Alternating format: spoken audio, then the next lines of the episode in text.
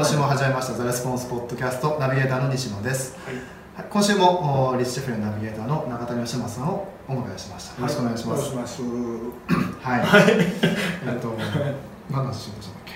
リッチシェフでナビゲーターの中谷義正です。よろしくお願いします。よろしくお願いします。選手もやりました。ね あのー、ななんだっけな頭が頭じゃないわ。は何の話しようとしたんですっ何の話ですか？あ何のホームページ制作会社の話をしましょうかみたいな話。失礼しましたね。なんか。失礼しましたなんかさっきいろんなあのー話をね聞けたので、ちょっと頭こんがらかった で そうです。お聞きしたいことは、あのあるんですよここはいちゃんと。はい。いつもちょっとどうですかね？完全に丸投げ状態。丸投げ状態を反省してちゃんと今日お題を持ってきてます。あのーっていうのもは多分これはまあ、今日は多分ホームページ制作会社はい。はいさんとか、まあ、なんちゃらそのウェブ制作に携わってる方向けになってしまうと思うんですけど、うんうんうん。多分この波って多分いろんな業界のそういう仕事で来るみたいなやつが多分出てくると思うんですね、はいはいはでそれ何かっていうとまあホームページ制作会社さんって 今結構そのテクノロジーが発展していって、はいはい。あのまあ、自分でこうウェブ制作って簡単にできるようになってるじゃないですか、うんで、まあ、まあ最近の、まあ、流行りじゃないですけど、うん。まあ、とある一つのツールでペライチペライトありますね。で先生とかパーッと作れますうんうんまあ、これは一つあります、うんうん。でもそれ以外にも例えば僕とかあの海外のやつ見てるんで知ってるんですけど、もうなんかドラッグとかねあのそうですね。ドラッグで簡単に結構簡単。ビビりますよねあのクオリティでできちゃうっていうのはびっくりしますよね、もう簡単にそのウェブ上で本当に簡単に生成レターとか、そういう、まあ、ページを作れてしまううんうん。ツールたくさん出てる、はいはいで、まあ、間違いなく多分、まあ、23年まあまあもう早いうちに日本に入ってくるじゃないですか、もう言ってる間でしょうね。言ってる間実際使ってる人ももういますからね。いらっしゃいますよね海外のやつをねだからでそうなってくると、ホームページ制作業者さんうん。とか、あのそういうウェブを作るフリーランスの方って、まあすごいこう危ないんじゃないっていうのはあるじゃないですか、危ないと思いますね。多分そのテクノロジー発展してあのいつかその自分がやってる仕事がもうなくなるとか。確かねどっかのかいあの国で なんか、うん、会計士かなんかの仕事がなくなったみたいなあるんですよ。へえでも国民全員がそういうなんか IC みたいなロゴを持って、でそこに対してもいろんなそのもう全ての業務収入とか支出全部管理されもうその仕事をまあそのなんだっけな確定申告みたいうん。な仕事がいらなくなったと、うんうんうん。だからあそそういうその関連の仕事をしてる人たちの仕事がなくなった。なるほど。これはなかなか衝撃的ですね。衝撃的な。うん。でも、まあ、今だったらもうこの仕事なくならないしって思ってた安定的な仕事が実はこうそれによってなくなっていしまう。やーあれすごいですよね。あれももしかしたら物流のねトラックの運転手の仕事がなくなるかもしれないみたいなイメージが、うん。10年前だったら絶対考えられなかったのが自動運転とかできたしね。そうです。びっくりしますよねあの出たら。ねびっくりします。えタクシーのうんちゃんとか。そこは10年前から考えると全然想像しなかったですけど、ん。そろそろ来ましたねなんかね。そろそろまあ言うたら映画の世界じゃないですか、うんうん。なんか、まあ、最近だったら、まあ、ちょっと終わっちゃったんですよ、うん。ウルヴァリンっていう映画で。もう自動トラックがもうそういうなんか輸送してるみたいな。ねえあれすごいですよね。映画の世界があらもういつの間にかもう現実的僕ら起業するときにあのもう何かあったらうんちゃんにはなれるからって言ってたんですよ。マジですか？十何年前は、ね、ほうほうほう。それぐらいあの物流はなくならないと、うんだから物流はなくならないけど、ああそっか。そうでも物流をするその運転手はねなくなる可能性あるんやと思ってね。その物がその瞬間移動みたいなならない限り物流ってなくならないでしょみたいな感覚やったんですよね、でもよく考えたら人じゃなくてもいいっていうね。うん。不思議な世界でしたけどね。そうですね。で、まあ、今でいくとその、まあまあ、ちょっと僕の中にあるのが、うん。そういうウェブ制作うん。その辺がもうすごい簡単になってきてて、で制作会社さんに頼むのってどうなってくるのかなっていうのがあったんですね、ね価値がないですもんね。ですよね。まさにおっしゃる通りで、うん。じゃあ今後じゃあそういうまあそういう制作系とか、あるいはまあまあいわゆるそのなくなりそうな仕事をうんうん。思ってる人たちってうん。どどこになんかビジネスの価値を置いて、うん。まあ商売すればいいのかなっていうとなころを第一人者の方々にお聞きしたかっどなるほど。僕は第一人者でいいんですか？たはい。もらっちゃいますよそれ。もらってください。言っちゃったらもう僕のものになりますけどいいですか？だって自分で言ってますよね確か。いやそれね消せって言ったんですよ。あ。スタッフが書いてあるんですよね。いやそうそう。消した方がいいよって言ってその第一人者なんかいっぱいいるからはい。俺がサーフィン始めてみたいなおっさんが俺らの時は若い時いっぱいいたんですよね。あ。ーその一人です僕も。俺がサーフィン始めたんやって言ってるおっさんです まあまあでもそうた高い単価でそうですね。あの単価でやったのは多分そんないらっしゃらないですかね。しあとうん。奈良さんのホームページすごいなんていうかな。あのー 長く使えるっていうそうです僕あるんですよ、うん。結構買えないでずっと聞いてたあるじゃないですか。それはあると思いますねまあいろんなそのあとその制作会社さんもご自身のその塾で、うんうん。あの教えられてるじゃないですか。そうね。まあ、そういった中でいくとそういう教えてるとかっていうのはまあ大トップでもよろしいんじゃないでしょうか、まあそうですね。そういうちゃんと組織を作ってやってるっていうのはなかなかないと思うんでまあまあそう言っていただけるのであれば 頑張ります。はい頑張っていただきたいんですけど あのまずは質問で答えてください。まああのぜひ教えていただきたいので、はい。でも結構。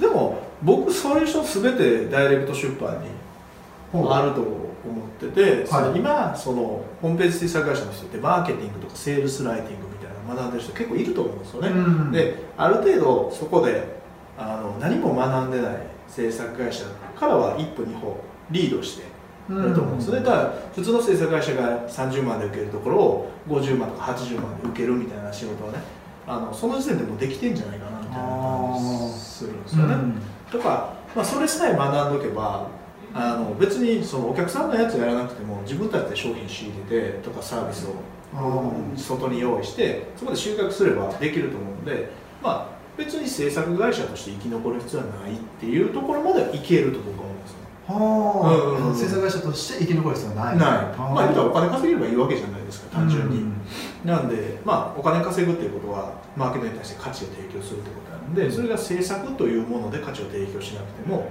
あの価値のあるものを持ってきてセールスする。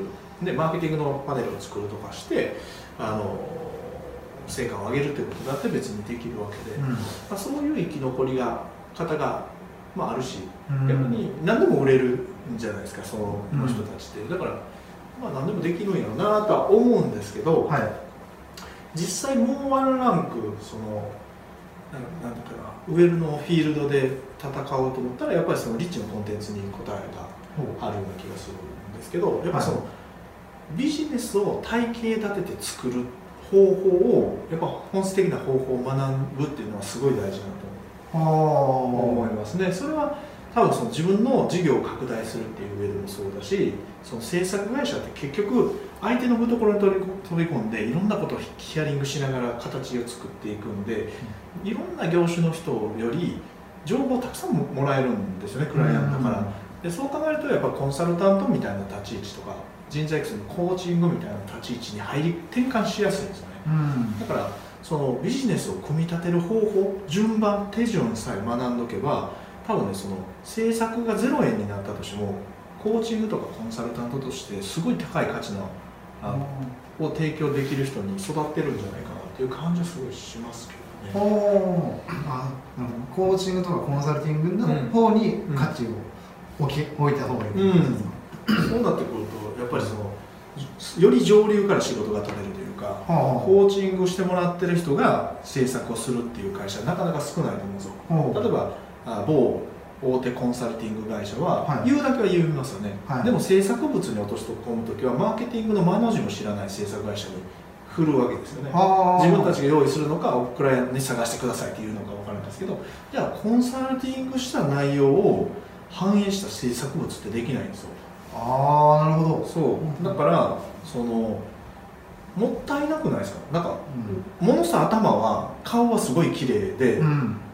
体むっちゃデブってるとか。デブっててもいいねんけど、はい。その顔すごい綺麗やのに体がすごいなんかだれてるとか、なんかその整合性が取れてなくてすごい綺麗なことは言ってるの分かると。でも形にした時に普通のものと変わらなかったら、ん。多分その現場のレベルとして数字変わらないと思う。そうですね。ですよね。そうですね。だから営業マンを育てないといけないしこういうスキームで営業マンを育てましょうと。うん。分かると、でも実際に現場に落とした時に営業マンが育たなければ何の成果も変わらない。上がらないじゃないですか、それと同じでなんぼ綺麗なことを言ってても制作物が変わらなかったらやっぱり全然成果って変わらないから、うん。そこと一緒にコンサルティングできる会社っていうのを作れる人たちっていうのは、まあ、今実際ねあの僕らの塾生とかダイレクトのクライアントとかいらっしゃると思うんですけど、そういう人たちがやっぱりあのより高い価値をマーケットにつけられていくんちゃうかなっていう感じはしますけどね。なるほどなるほど、コンサルタントよりも制作会社とか、えー広告だけを扱ってる会社よりも強いポジションでうん。両方の仕事をやっていけるっていうのが僕らの制作会社の一番の強みじゃないかなって感じがします。ん。じゃあ結構まあ今で始まった話ない感じですよね。あそうですそうです、うん。そうです。なんかこういうツールが流行ってきたから、うん。そういう仕事がなくなってきてるとかいうよりも前に、そういう何だかな。まあリッチな言葉じゃないかな。まあ戦略立案がちゃんとできる、はできて制作もできるっていうところが結構勝ってまあ、まあ、勝つ勝つっていうのは変ですけど、まあ、ちゃんと仕事がと安定的に取れてる、うん。逆に制作だけっていうところは、逆にその安い単価になってきてたのかなって感じそうですね。もうすごい単価下がってますから僕らが始めた時から比べるとやっぱり5分の1ぐらいの感じじゃないですか。本当にそれぐらいの価格帯になってますよね。そうなんですね、うん。まあ、そうですよね。うん。今自分でも作れちゃいますからね。そうですね。なんかまあさ最近だったら無料で作れるウェブサイトとか、うんありますもんね。そうかそうか。じゃあ結構その作るをまあ一つまあ自分のそのサービスとして持っておきながら、まあコンサルティングとかコーチングとかそういうところにもちゃんと踏み出せていける人うん。まあそういうなんていうかな知識を持てる人がまあこれからもまだと仕事は取っていけるだろう。と思いますしその逆にそのコンサルだけをしている人よりも、うん。制作物に落とし込むイメージからコンサルするんでうん。やっぱりいいもの出来上がると思うんですねこっちに、うん。でよく僕らはね昔あのそういう某大手のコンサルタントから仕事もねなんか依頼されたりとか話するんですけどどうやって作るか全くイメージつかないですよね。いやいいこと言ってるしあのでできたらすごいよねと。うん。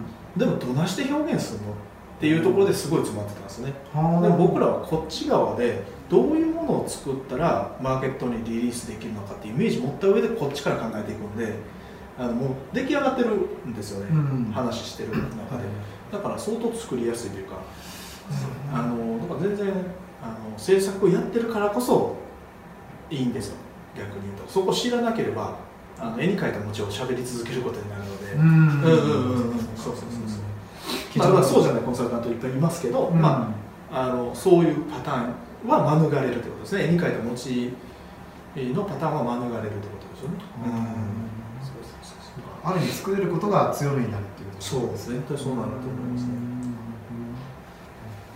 じゃあ今はまあちょっとそういう危ないかなって思うと人はうん。そういうところに、まあ、なんていうかな自分のサービスとして持てるように知識をつつけていってつけていった方がいい感じ。そうですね。あそうだしその知識をつけなくてもそういう人たちとパートナーシップを取った方がいいですよね、ーうん。パートナーシップはずっと方がいいそうですねんじゃあまあまあそういうツールが出たとしてもまあそういうものを持っている。会社は生き残れるっいやそりゃそうでしょう。ん。もうそう信じないともう僕生き残れないですからねあそう10年後 ででも生き残れると思いますよ、うん。実際の話は、なるどんなあの案件でも組み立てるとでよくその制作会社の人がやりがちなのがはい。単価を上げるためにスキルをつけないととかね。ほなんかこう新しい技術を学ばないとみたいなやりがちなんですけど、うはそれをしてる間は結構きついですね。やっぱり今あるものをいかに組み立て直して収益を上げるかっていうことを学んだ方が圧倒的にパフォーマンスが高くなるしクライアントのパフォーマンスも上げやすくなるので。うおーなるほど。そうまあ、それってそのスキルを上げるのはまあちょっと違うって話じゃないですか、それとなんだろう知識つけるっていうのはなんか僕の中では同義語かなって思ってるんですけど、うんうん。中田さんはそれは違うんですか？えっと、やっぱりその組み立て方を学ぶっていうのは、まあ、もちろんスキルをあの知識をつけるっていう部分はそうなんですけど、スキルって僕らの業界で言ったら例えば XHTML が出たとかだったら XHTML 学んだりとかで PHP と連動させないといけないから、P、PHP 学びに行かないとみたいなね。うんやっぱそういう人結構いるんですよ。あーなるほど、うんなるほどなるほど、うんああーなるほど。そうそうそうそうそう。わかってきそうた。ああスキルそっちですね。そう。あのもちろんそのマーケティングとかセールスライティングのスキル以上になんか別のスキルをつけないとみたいな。なんかその業界の中の専門的な知識。そうそうそうそうですねなんかまあす例えばですけどなんかその治療まあ治療者ね、まあ、例えばすあの例えばカウンセラーの方が、あのーなんだっけなあの NLP 学ぶのと同じですか？あそうそうそうそう。そんな感じです。なんかこう引き出すテクニック。そういうことですか、はい。ああはい。そうそうそうそうそう。うんなるほどそうなんですよ。そっちじゃないそこで、まあ、収益上がらないじゃないですかやっぱり、うん。まあ長い目で見たらちょっと上がってくるのかもしれないですけど。うん。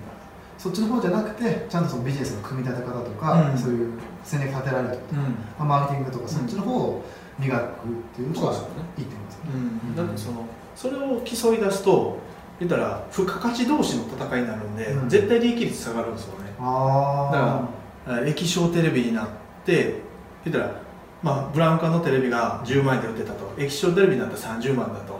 俺はどうや？みたいなんでうん。しばらく儲かると思うんですよね、あはい。でも違うメーカーも液晶テレビで20万みたいなの出してきたらあ俺らも20万に合わせなあかんみたいな、はいはい。でもブラウン管より原価率上がってるからあの実際あトントンぐらいかもしれんないみたいになってていやあいつは15万で売り出してきてんでとかあ韓国のメーカー10万ぐらいで売ってきてんでみたいなってくると今度どんどん下がっていくじゃないですか。じゃあ原価率は上がってるのに価格帯は下がっていくっていうマーケットの現象が起きるじゃないですか。そうですね。れは多分ねそのテレビだけじゃなくて僕らの業界も全く一緒なんで、うん。やることが増えてるのに価格が上がらないもしくは下がるみたいなことがあってどんどんどんどん利益率が下がる現象になると思うんですよね。だからそういう意味ではスキルアップをスキルアップみたいなので新しい技術を覚えたりとかあのそういうことをするっていうのは結構同業者同士の首の締め合いになるというかね、うん。そんな気がしますよね。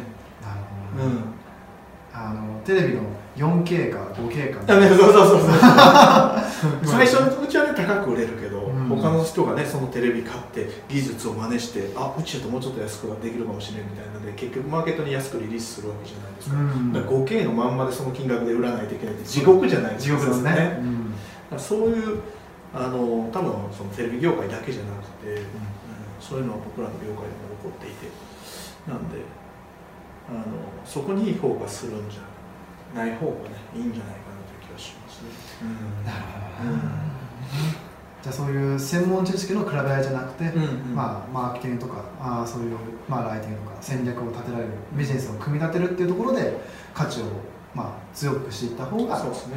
まあ、生き残れるってことですね、なるだから今度そのするブループリントの勉強会とかね、ほど、そのまあリッチの BGS のコンテンツなんていうのがね、すごいぴったりですね。そういう人には、まあマーケティングとかあセールスライティングとか、まあ多少学んでるしこれから高めていこうと思ってるけど、次の一手は何やって言われたらね、実際そういうところにあるんじゃないかなあーなるすね。あーうん。そういうのは良さそうですね、うん、すごいいいと思いますね。